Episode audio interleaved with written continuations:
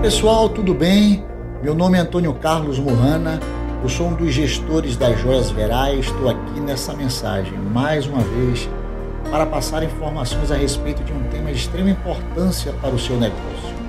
Antes disso, eu gostaria de recomendar que vocês acessem e naveguem no nosso site, o www.joiasverai.com.br e em nossas redes sociais. É importante que você se cadastre para que tenha acesso à nossa loja virtual, contendo os nossos produtos, as fotos, imagens, vídeos e os nossos preços. Se algo te interessar, você que é lojista, atacadista ou revendedor, poderá comprar da forma que quiser, da maneira que te interessar, do lugar onde estiver, tudo com rapidez e segurança.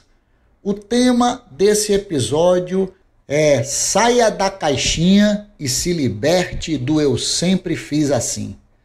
As empresas brasileiras vêm sofrendo um verdadeiro dilema em seus princípios e conceitos que compõem a forma como elas são geridas, na busca do maior ganho de competitividade.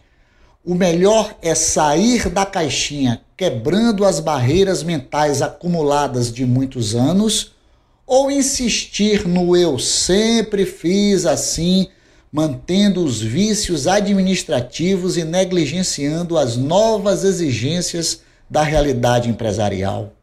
A forma de conduzir os negócios está exigindo um rompimento com as práticas administrativas arcaicas e comprovadamente inadequadas a uma gestão que deve ser focada em resultado. As únicas empresas que não fecham as portas são aquelas que geram resultados positivos, frutos de uma boa gestão. Não importa o tempo de mercado, o portfólio de produtos e serviços, a qualificação da mão de obra, entre outros. Se o negócio não gerar bons resultados, o momento da crise chegará mais cedo ou mais tarde. Logicamente, não estamos afirmando que o leque de serviços e produtos oferecidos aos consumidores, a capacitação profissional, entre outros, não são necessários a um ambiente de boa gestão. Estamos declarando, na verdade, que, apesar de possuir tudo isso, se não experimentar o lucro, vai provar dos maus momentos em determinada ocasião. A prova em conteste disso é que empresas com 20, 30, 40 anos de experiência fecharam as portas por conta da pandemia. Mas como mudar após anos e anos de práticas administrativas antigas e ditas como eficazes? Sem dúvida, devemos reconhecer também que toda mudança gera um desconforto em seu cerne. Todavia, é melhor o medo da mudança ou o conforto temporário do antigo e decadente? Com certeza, ignorar o fato da necessidade de mudanças é mais perigoso e se assemelha com um atestado prematuro de desleixo empresarial.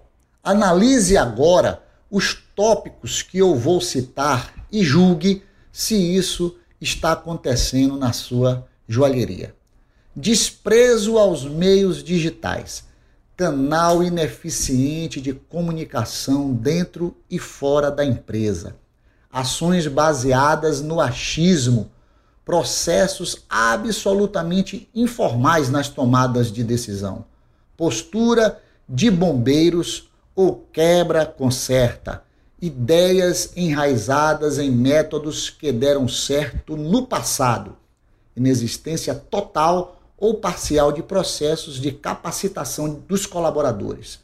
Política feudal, informática utilizada apenas para o básico, quando existe falta de planejamento no médio e longo prazo, exclusão dos colaboradores no processo de tomada de decisão, ausência de canal de sugestões para melhorias lucros lastreados em sonegação de impostos, clientes insatisfeitos e sem atenção.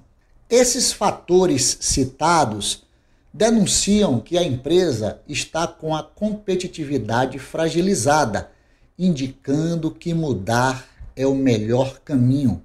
É preciso estar ciente de que o mercado exigirá cada vez mais gestores que tenham a capacidade de repensar a sua postura, os caminhos a serem seguidos pelas empresas e, acima de tudo, ter a capacidade de identificar ameaças a serem contornadas e oportunidades a serem aproveitadas no presente e no futuro.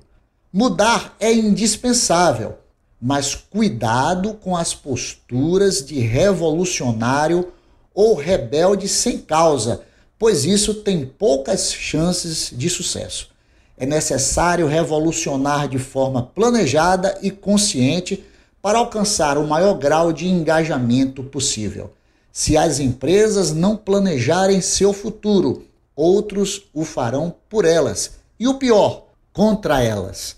As oportunidades existem para quem é ágil no reconhecimento de quais providências devem ser tomadas, gerando a vantagem competitiva tão almejada.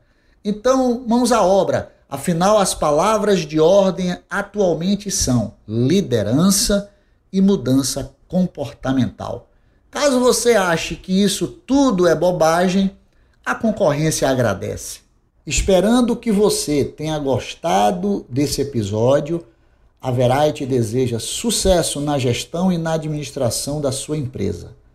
No nosso site você encontrará todos os nossos contatos um forte abraço, fique com Deus e até o próximo podcast.